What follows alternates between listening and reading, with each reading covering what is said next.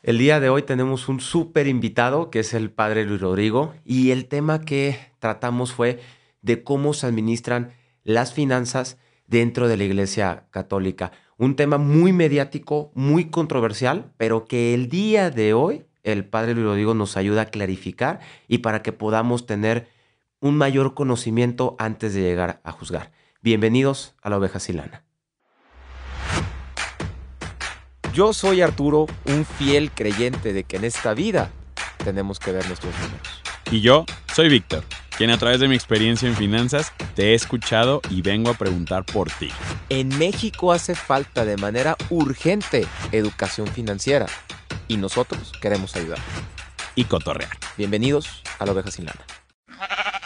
Pues muy buenos días, tardes, noches a la hora que nos lleguen a, escuchar. Muchas gracias nuevamente por, por, por pues, tal cual escuchar este nuevo episodio de La Oveja Silana. Este es un episodio que yo estoy súper emocionado porque como mencionabas Vic es un tema cliché, hay mucho desconocimiento y creo que eh, el día de hoy el invitado que nos va a estar apoyando, además de, pues lo considero tal cual un, amigo, nos va a ayudar a, a disipar varias dudas que tenemos en cómo se administra la Iglesia Católica con sus finanzas, mi Vic. Exactamente, sí. Gracias a, todos por, por escucharnos nuevamente. Y sí, efectivamente, yo también estoy muy emocionado, digo, para que lo, sepan y queremos como que marcar ese parteaguas desde un principio.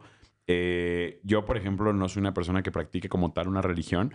Eh, Arturo, sin embargo, es una persona sumamente católica. Entonces, va a, estar padre porque de verdad estas preguntas vienen de una forma muy, muy genuina. O sea, ahora sí prácticamente es un, es un dos contra uno, ¿no? O sea, yo voy a hablar completamente desde mi ignorancia respecto a este tema. Entonces, estoy bastante emocionado. Pero es algo que se menciona mucho en la sociedad, Vic, ¿sale? Entonces, bienvenidos a todos. El día de hoy nos acompaña el padre Luis Rodrigo. El padre Luis Rodrigo eh, ingresó a la congregación de los Legionarios de Cristo desde el 2001. Y pues nada, Pater, muchas gracias por aceptar la invitación. Al contrario, gracias a ustedes por la invitación. Y, yo creo que estamos un poquito a la mitad, ¿no? Porque eh, aunque evidentemente, ¿no? Pues soy católico, desde luego. Eh, creo que me imagino también, sí. Y, mi papá fue agnóstico hasta que murió. Entonces la postura en la familia siempre ha sido más bien, eh, la, postura en la familia de mi papá ha sido más bien de, del respeto sí hacia la religión, hacia cualquier religión, vivida con, con, autenticidad, pero también de una sana crítica, ¿no? Claro. lo que no.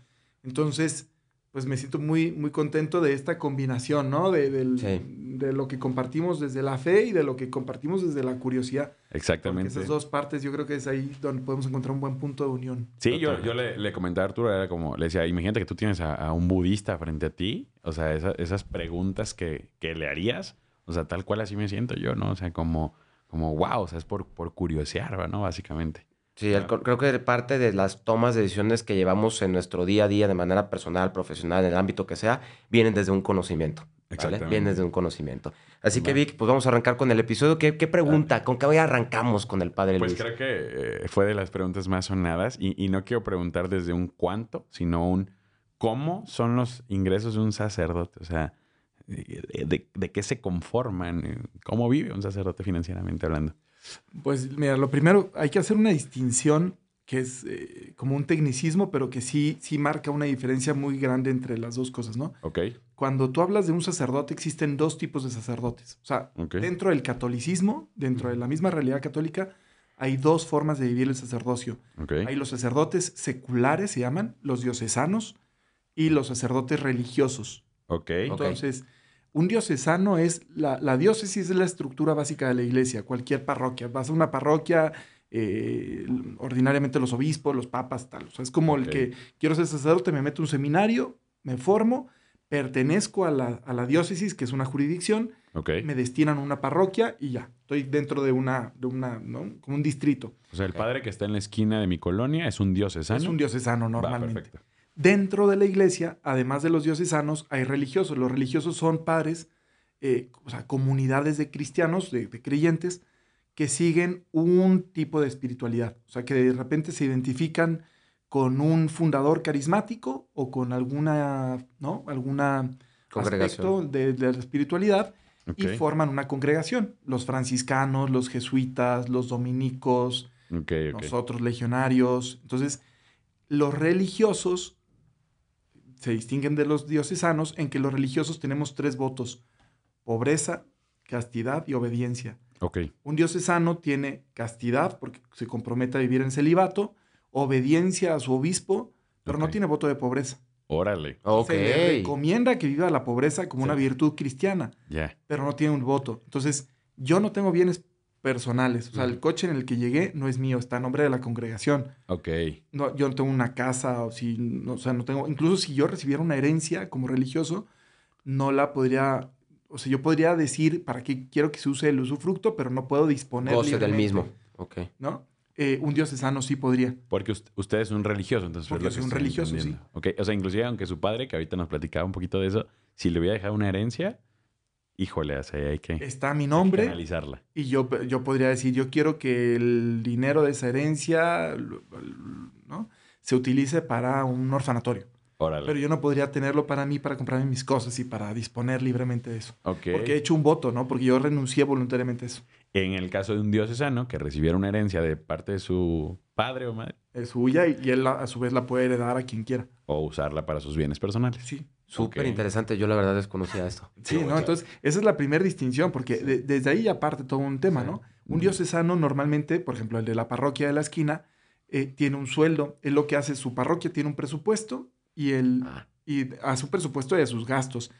Em, entonces tiene que pagar, la parroquia tiene que pagar lo propio del mantenimiento de la los parroquia. servicios, los luz, agua, servicios, gasto. Sí, Si además es una parroquia antigua, pues imagínate la cantidad de reparaciones que tiene que hacer claro. en coordinación con el, ¿no? con el INA y tal.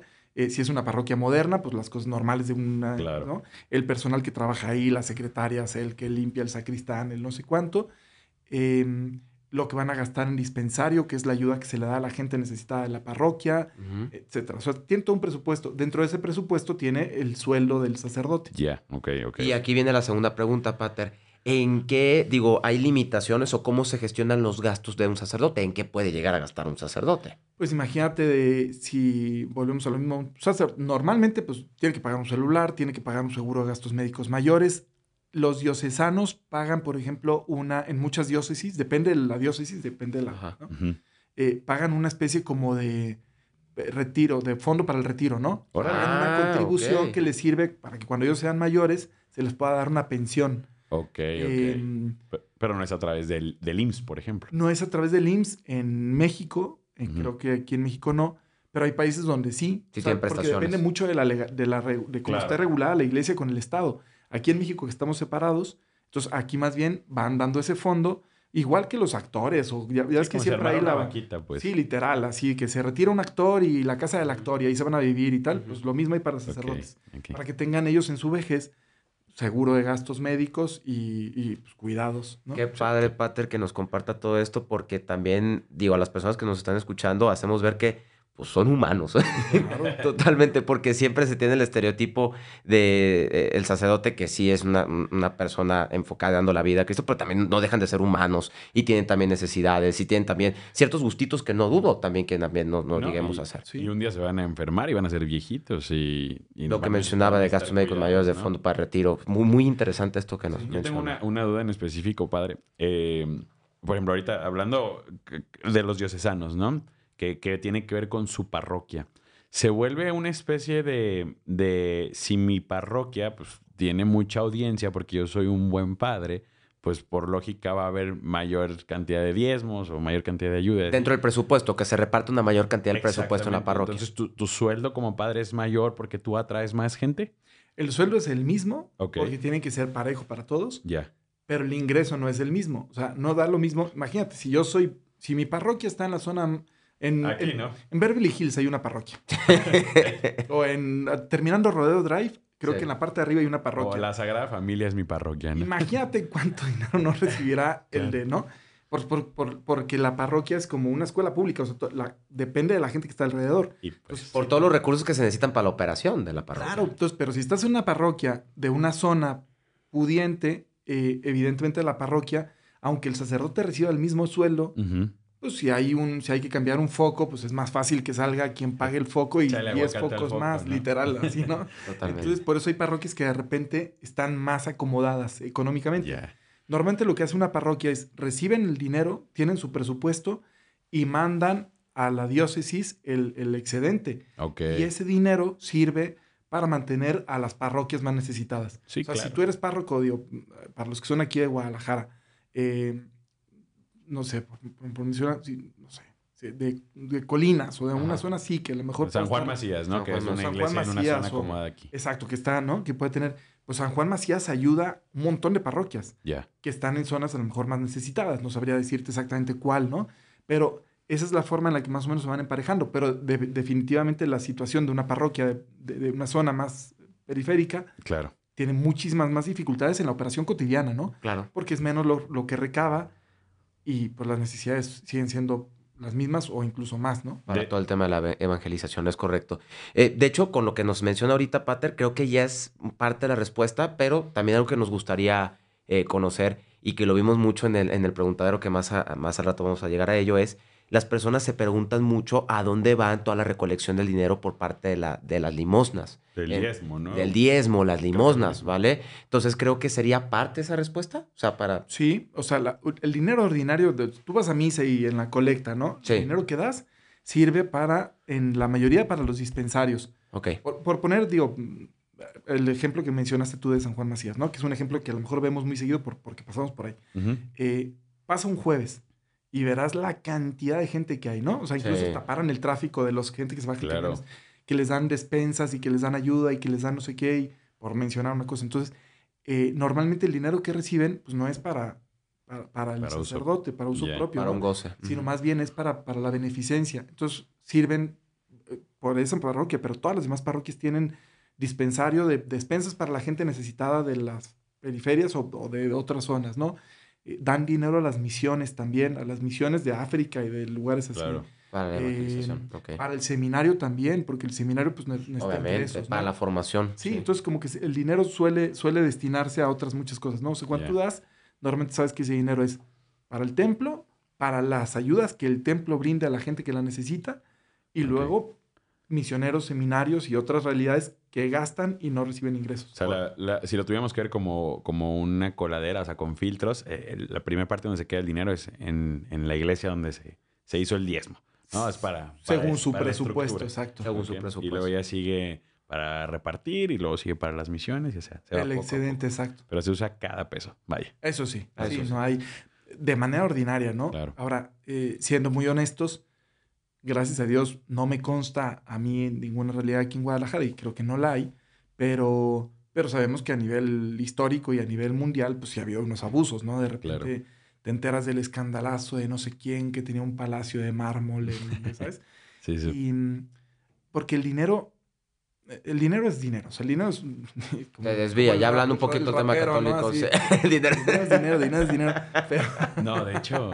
Pero, pero el dinero es una cosa. Las cosas no tienen una connotación positiva o negativa, ¿no? Es, neutro, vamos Es neutro. Es un medio. Pero el corazón no es neutro. Entonces, el, problema es tu relación con, con, el dinero, literal, tu relación con la lana, ¿no? Ya. Y de hecho, el otro día me decía un muchacho y me, me llamó mucho la atención y tal cual me dijo, padre, ¿quieres conocer el corazón de alguien? Y yo digo, sí. dice, fíjate cómo es su relación con el dinero. Ok. Y la verdad es que dice mucho. O sea, hay gente que por el dinero es capaz de pelearse con su hermano, con su papá, con su mamá, con su hijo, con su hija, con, ¿no? Hay gente que, que, por dinero es capaz de traicionar a su mejor amigo, que por dinero es capaz de hacer cualquier humillación personal, Exacto. que por dinero es capaz de matar. Claro. Entonces, depende de tu relación con el dinero, yo creo que ahí es donde está la moralidad o no de, esa realidad, pero es, una realidad muy atractiva también. Claro. Entonces hay que estar como siempre una cierta, eh, un cierto cuidado para saberlo utilizar como lo que es una herramienta. Un medio. Para generar bienes, para vivir bien y para que los que están a mi alrededor puedan vivir bien. Esa sería la visión correcta. Desvía un poco el enfoque del corazón, totalmente. Si es usado de una, manera, de una manera mala, tal cual. Ok. Va, perfecto. Sí, y bueno, padre, también algo que, que, hablábamos en la planeación, que la verdad es que no se me pasaba por la mente hasta que lo mencionó Vic, es si se dan el, el emprendimiento dentro del sacerdocio. O sea, hay, hay padres que deciden o, tienen el anhelo de formar algún pequeño negocio, algún pequeño emprendimiento. Yo creo que sí. O sea, ahí, ahí la, por ejemplo, hay iglesias que tienen necesidades, ¿no? Y hay padres que se les ocurre a lo mejor hacer un negocio de... Raspados. De raspados, literal, o, o lo que sea, un puesto de tacos o cualquier cosa, ¿no? Entonces hay algunos que tienen más creatividad para esas cosas, para, para tener obras generadoras, obras que generen dinero para mantener... Pero con un beneficio social o dentro de la misma comunidad, ¿correcto? Con un beneficio, o sea, exacto, con una no, no de un goce, eso está muy padre. Entonces, por ejemplo, ah, yo, yo, tengo mucha vida ahí de sección, pues los apostolados podrían ser, digamos, un emprendimiento, ¿correcto? Ciertos apostolados, ciertos retiros podrían ser parte de un emprendimiento que tiene un buen, un buen fin. Sí, pero el, ah, exacto, pero por ejemplo hay cosas que son puramente, porque un apostolado es, tú buscas hacer un bien y a lo mejor hay un remanente y ese remanente sirve para otra cosa. Correcto. Pero también puedes tener, o sea, literal, un puesto de raspados, o sea, algo que, ah, que, no tengas ninguna intención de evangelización directa. O sea, que caiga tu cartera. Un negocio para que de este negocio se pague en la catequesis de no sé qué. Ok. ¿no? Se podría, de hecho, hay, y ahí es donde hay que tener mucho cuidado, porque también es fácil o sea, también es fácil, lo vuelvo a lo mismo. Desviarte. Imagínate que te está yendo bien. Pones un negocio y de repente pusiste un negocio de raspados y te vuelves el rey del raspado de tu. Y tu raspadería es la más grande. Y luego de repente te cambian de parroquia. Y, o, te, o te piden que te cambies de ciudad o lo que sea por trabajo. ¿Y qué pasa con mis raspaditos, no? Y luego ese dinero. Y luego si yo estoy... Porque engancha. ¿Dónde estaba enfocada tu intención de corazón? Esa es la parte en la que yo creo que continuamente se puede caer a veces en errores. Y, luego también somos como, como pasto muy fácil a veces para, para timos y para estafas. Eh, eh, eh, como que a veces la ingenuidad que tenemos para generar, o sea, yo tengo una buena intención y yo digo, oye, quiero juntar dinero para ayudar a los pobres. Pero hay mucha gente alrededor que dice, padre, si me das el dinero, yo te ayudo a que tengas el 5% de ¿no? O sea, llegan incluso a ofrecer inversiones a, los mismos padres. Hay muchísimos casos. Por ejemplo, hay un padre, el padre, el padre Pío. Ajá. Un, padre muy famoso y muy santo en el centro de Italia. Ok. Él tenía un, un, un hospital, fundó un hospital, abrió un hospital impresionante, no sé qué su congregación en algún momento, pues para mantener el hospital, que tiene pues, todos los gastos de un hospital y poder seguir ayudando a la gente pobre de la zona, llegó un cuate y les dijo, oigan, ¿saben qué? Si se asocian conmigo, metan su dinero, yo se los voy a manejar y no sé cuánto y les voy a dar... Tanto rendimiento. Tanto rendimiento, maravilloso, ¿no? Y entonces el error estuvo en que estos ni se asesoraron, el rendimiento era un mágico rendimiento que... Sí, desde, desde una trinchera ingenua, ¿no? Vamos a Entonces por ingenuidad se los estafó. Y eso pasa muy seguido, o sea, eso puede pasar muy seguido porque no es el campo propio de, la iglesia el estar metido en las finanzas, no debería de ser. Claro. Ahora, pues conforme avanzando el tiempo, casi todas las diócesis tienen también sus asesorías de sus contadores, sus abogados. Vemos la necesidad, totalmente. Pues porque es una realidad material que hay que manejar como cualquier realidad material, ¿no? Sí. Con mucho cuidado, con mucho respeto y con mucha pureza de intención, pero que se presta un montón de cosas. Sí, de hecho yo, yo estuve en, mi research este, y vi un caso de que alguna vez creo que el, Vaticano invirtió, o sea, con una buena intención, con rendimientos, y de rebote resultó que ese fondo de inversión eh, eh, estaba invirtiendo dinero en una empresa que producía armas, güey. Sí. y, si, si, no me equivoco, si, eh, según yo el Papa Francisco fue el que dio cortón a eso, de que, oye, o sea, obviamente no fue nuestra intención. Sí, desde el desconocimiento. Pero obviamente el periodicazo que te dice, no, Vaticano invierte en empresa que genera armas. Obviamente eso te, pero fue, fue Y vienen todos los dimes y diretes, por eso te está este episodio. Sí, pero como, como dice el padre, o sea, desde ahí, desde probablemente desde una parte ingenua, con una buena intención y caíste de rebote, ¿no? Sí, yo creo que, yo creo que una cosa que está de fondo y que a lo mejor es la que, con la que tendríamos que ver esta realidad es, hay, hay gente que te dice Claro, es que a la iglesia lo que le conviene es tener más adeptos porque más adeptos tiene más poder, no sé cuánto. Eh, como si fuera la intención de la organización misma. Y no, normalmente suelen ser particularidades. Es decir, la intención de la iglesia no es otra más que transmitir el mensaje de Jesús. La iglesia no es otra cosa más que la comunidad de los que seguimos a Jesucristo y queremos vivir como Él. Eso, eso es punto y basta. Como es una realidad humana, tiene estructuras humanas. Y en esas estructuras humanas hay individualidades que aprovechan y que a lo mejor si quieren tener más poder, si quieren tener más dinero, si quieren influir, si quieren lo que sea. Pero no es el conjunto total, ¿no? Claro. No, eh, se generaliza. Exacto, no, no, no hay una reunión donde los obispos digan ja, ja, ja, o, que te den así un bono de que cuántos bautizaste, tantos, pues ¿no? Al final del año. yo, iba a preguntar eh, ese tipo de temas, ¿no? O sea, que es porque entiendo que hay jerarquías, ¿no? Y te, conviertes en obispo, te conviertes en papa, etcétera, ¿no? Este, pero por ejemplo, hablando de los, de los diocesanos, seguramente hay gente que llega y dice que padre, pues lo hemos visto mucho a pie, ¿no? Este, caminando kilómetros. ahí le va un carro de parte de, del pueblo. No, se vale aceptar. Se vale. Ok. Es una donación. Ahora, una donación, pasa, o sea, a, a- a mí mismo de pronto me pasa muy seguido que, de- oye, padre, viene Navidad. Oye, padre, ¿qué te hace falta para Navidad? No, no, nada, muchas gracias, no sé qué. No, sí, venga, padre, y, y te, te dan un regalito de, o, o en algo de dinero, que yo lo uso para pagar el celular, para pagar la gasolina, para así. Ya. Eh, o si no, lo das a tu casa, si no lo necesitas y se hace un fondo común.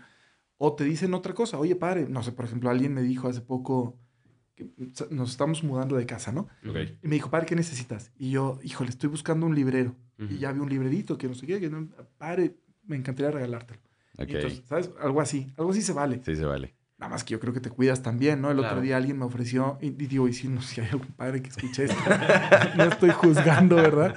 Pero me ofrecieron el otro día un Apple Watch, ¿no? Órale. Y me dijo, padre, tengo ahí uno porque lo cambié, porque no sé qué, porque tengo uno ahí que está nuevo y que no uso.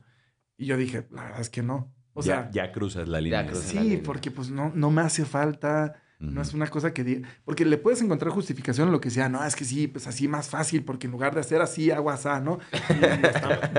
Pero Ok, entonces yo creo que ahí es donde uno tiene que irse como que cuidando un poquito. Y- Ok. El criterio propio, ¿no? sí, porque, porque puede pasar. O sea, de repente si alguien llega y me regala un Audi y dices, ay, pues wow, qué, qué generoso, pero, pero también se vería como, como extraño, ¿sabes? Claro. Un. Audi, no sé. Entonces, pero eso es tan, tan subjetivo que, Claro.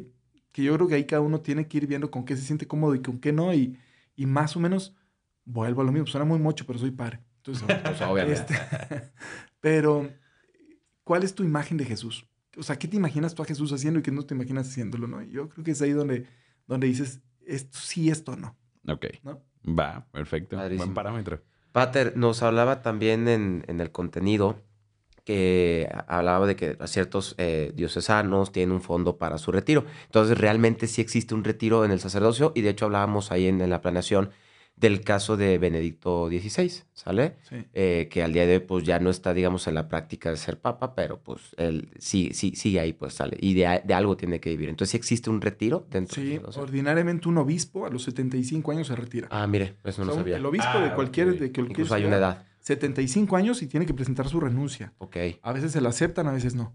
Pero ordinariamente 75 renuncias. Y luego en los diocesanos, yo creo que a los 75, de alguna forma, como que ya podrías. Ok. Pero si te sigues sintiendo con fuerzas y hay una necesidad y seguir tal, practicando. pues te sí. dejan ahí. Pero si 75 es una edad en la que te jubilas, ¿no? Ok. Ok. Eh, en los religiosos cambia, pero también hay, hay un momento en el que si tú por salud dices, oigan, Levanto la mano. la banca, Sí. ya te, te- te pueden mandar a una casa de retiros o algo. Ok. Ok. Eh, duda. eh, al, al decir ustedes retiro, o, de- o por ejemplo, hablando de Benedicto, ¿dejó de ser sacerdote o nomás dejó de ser papa? Solo dejó de ser papa. O Pero sea, sigues. Sí. y exacto. El De- retiro de un sacerdote no, no significa que también dejes tu, Tu, función, ministerio. tus- No, no, no. eh, ah, se, me, se me olvidó la, la palabra, tus votos. Eso se No, queda. no, no, Tú eres- para nada. Tú eres Ya. sacerdote. La- cuando te hacen sacerdote, te consagran sacerdote y eres sacerdote hasta que te mueras. Ya, esa era mi duda. Aunque, incluso aunque te volvieras después eh, satánico, serías un sacerdote que se hizo satánico. Ok, Así, ok. ¿no? Digo, por poner un caso Por poner un caso extremo. Seguirías Sí. siendo sacerdote Ya, siempre. es que esa era mi duda. Yo pensaba que cu- cuando un sacerdote se retiraba, se retiraba como absolutamente de todos sus votos, su todo, y, y pues ya, hacer un Don Chuy. ¿no? Estoy, mira, Sí, pero no. muy interesante porque estoy seguro que muchas personas a las que están escuchando justo este episodio tenían esa duda. Sí, yo pensaba así, que te retiras como un, un total, ¿no? Sí. Inclusive. No, no, si te retiras, se llama del ministerio. Del o sea, te retiras del- de la función. De la Pero- práctica. Pero sigue siendo sacerdote, celebran misa pues, en su casa o en Ah, la- ok. en así. Ok, ¿y se van a vivir a una casa de retiro o te puedes ir tú a tu casita? Depende, normalmente los religiosos van a una casa. Por ejemplo, los jesuitas tienen una casa de retiro justo enfrente de la salud, donde celebro misa los domingos. Hay una casa de puro jesuita, vas y puro jesuita viejito ahí. Órale. Ahí los cuidan y tienen sus enfermeros y tal. Ok, Pero te podría, y los diocesanos suelen tener una casa, pero también podrían irse a vivir con, su, su su hermana. hermana. su hermano, con Ok. así, ¿no? ya. Muy ok, interesante. Bueno, pues. Pater, ahora vamos a pasar a la siguiente sección que se llama el, el preguntar. Bueno, antes, No, espe- dime. especifica que le dices pater de cariño, si no la gente va a Sí, creer bueno, le digo Pater, eh, si 50 lo conozco desde varios años, le digo Pater, pero es Es que padre, somos amigos cual. de hace mucho tiempo. desde hace tiempo. Pero bueno, vamos a pasar al preguntadero. Nuevamente, muchas gracias a las personas que estuvieron ahí participando. Eh, hubo muchas preguntas, nos costó ahí trabajo de estar seleccionando y es una realidad, pero vamos a tomar eh, o tomamos las tres preguntas que no venían dentro del contenido, porque como le mencionaba Pater, había muchas, muchas preguntas que ya llegamos a clarificar en el contenido, ¿va? Pero aquí nos pregunta Misael, la primera pregunta es, ¿cuál es la relación entre la Biblia y las finanzas personales? Yo creo que la pregunta va encaminada a, pues, ya vemos todos perfectamente lo que ayudó Jesús a, los pobres, ¿vale? Y habla mucho de la, de la, de la pobreza dentro del contenido, digamos, de la Biblia pero está peleado el tener una buena calidad de vida o las finanzas personales con, lo que menciona Jesús dentro de la Biblia? Em, hay una... Hay una teología que se llama por ahí teología de la, de la prosperidad, ¿no? Entonces hay gente que es Dios te bendice por medio del dinero y eso no es verdad. O sea, no funciona así. El dinero es un bien porque sirve para algo en concreto, pero, pero sí, sí hay una tendencia del corazón a em, ¿cómo decirlo? Pues literal, como Jesús lo dijo, ¿no? Jesús dijo, no se pueden servir a Dios y al dinero. Sí, lo dijo. Entonces, es decir, cuando tú pones el dinero en el lugar de Dios, ahí comienzan los problemas. Y en la práctica, como que alguien obviamente diría, no, jamás, yo jamás, yo sí lo pongo en primer lugar, el dinero no. Pero en la práctica, cuando dices, bueno, ¿y a quién le dedicas más tiempo? ¿Y a quién le dedicas tu vida? ¿Y a quién le dedicas tu corazón? ¿Y por quién si eres capaz de matar? ¿Y quién, por quién no perdonarías? Y Buen análisis que deberíamos hacer. Claro, entonces dices, oye, no, a lo mejor sí estoy idolatrando más al dinero de lo que yo pensaba, ¿no? Eh, entonces, lo que pide la escritura, lo que enseña el, el camino que hemos elegido, es a poner el corazón en Dios y al saber utilizar los bienes como lo que son bienes para la propia subsistencia y para el bien de los demás. Hay una, una doctrina sobre el uso de los bienes materiales que llaman la doctrina social de la iglesia, que tiene principios, por ejemplo, el principio del bien común. Okay.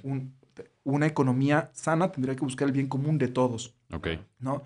no puede ser un, capitalismo exacerbado que, oye, pues el típico, ¿no? Que se ahí muriéndose de hambre y a mí, pues ni modo, trabájale. Y, Ni tampoco un comunismo que, que, porque también está el derecho a la propiedad privada, están, o sea, como que hay unos cinco principios ahí que van más o menos regulando, pero la relación de un seguidor de Jesús, de un cristiano, con respecto al dinero tendría que ser eso, es un bien que sirve para la manutención, pero también para el bien de los demás. En el momento en que yo pierdo libertad frente a ese bien, ya estoy en...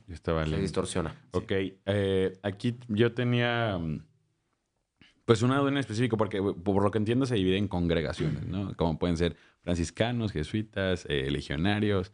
Y si cada una tiene, eh, vamos a llamarle una idea diferente respecto al dinero, ¿verdad?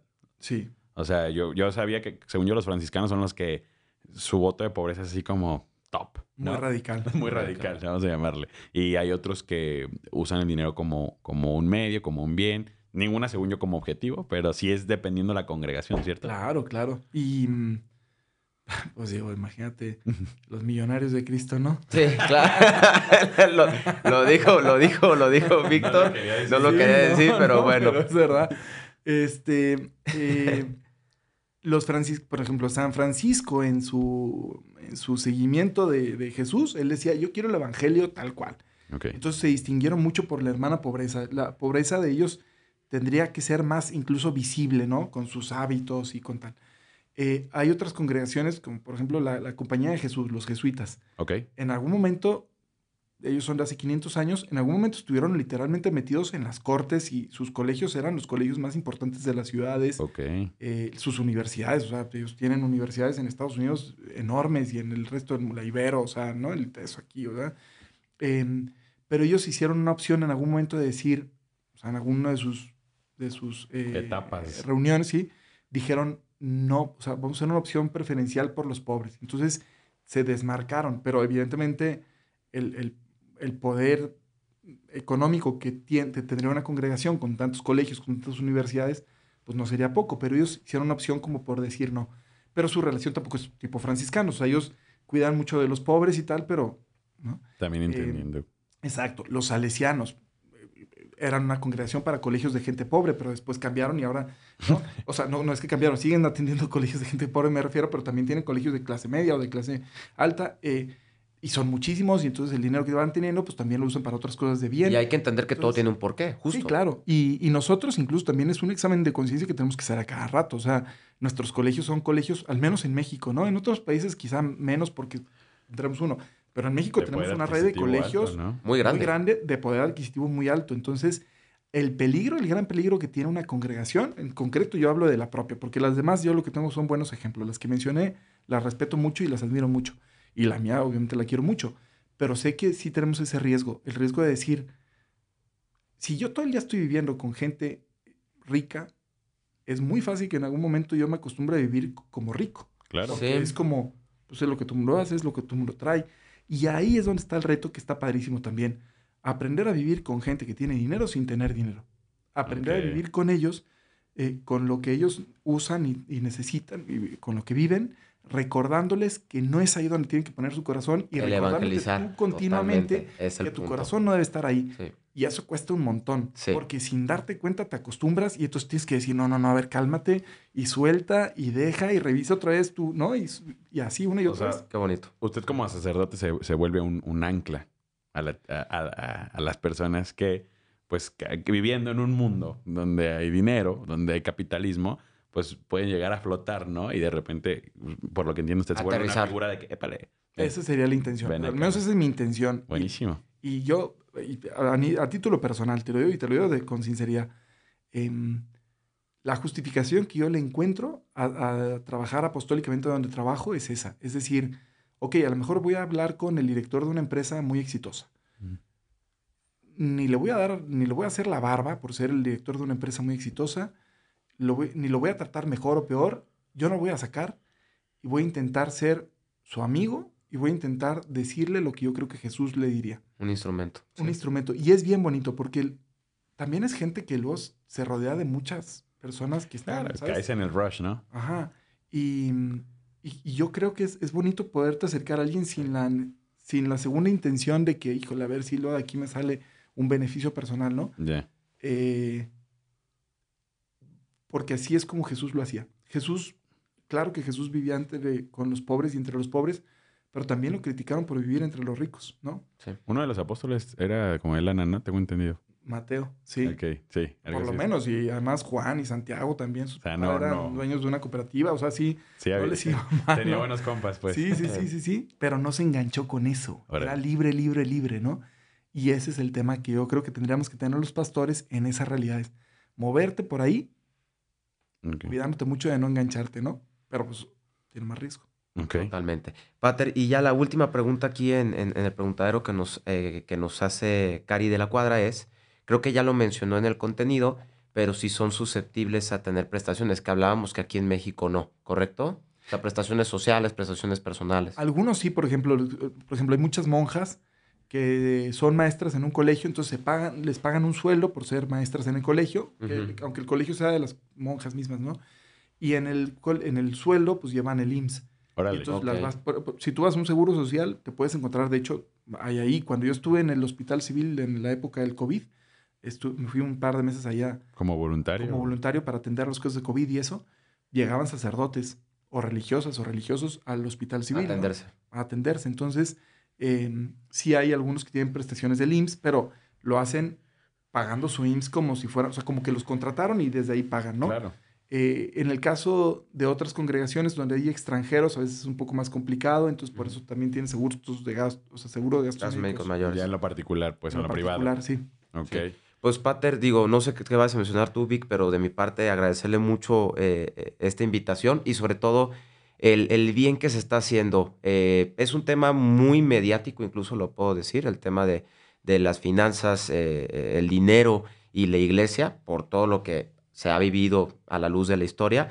Pero creo que con esto, al tener este conocimiento, podemos ya ahora sí tomar una, una decisión, no, no, no juzgar por juzgar, sino realmente entender de dónde viene todo. Entonces, desde de mi persona le agradezco mucho el que haya aceptado esta invitación y estoy seguro que, que muchas personas ya les quedó más claro este tema en específico de cómo se manejan las finanzas dentro de la iglesia y dentro del sacerdocio. Claro. Sí, no, pues gracias, gracias por la apertura, de verdad, padre. Este era un tema en el que yo estaba sumamente interesado y yo creo que ya con esto se despejaron varias, varias dudas. De verdad, gracias por la apertura. Al contrario, y de verdad yo la invitación que hiciera a toda la gente que está escuchando es, si tienen dudas, en serio, acérquense y pregunten. O sea, la iglesia es Exacto. de todos los bautizados, o sea, todo el mundo tiene derecho. Y, y, si mi pastor o mi, el que está ahí enfrente no me está, me está haciendo ruido la forma en la que vive, lo más honesto sería acercarme y decirle, oiga, pare, no cree que podría ¿no? o sea que no cree que dos Rolex es mucho no y porque necesitamos eso entre todos vamos haciendo comunidad y entre todos vamos acompañándonos. Que todos tenemos un mismo fin totalmente. Y recuerda que este no es un podcast para que seas millonario. Simplemente no queremos que seas la oveja sin lana. Vámonos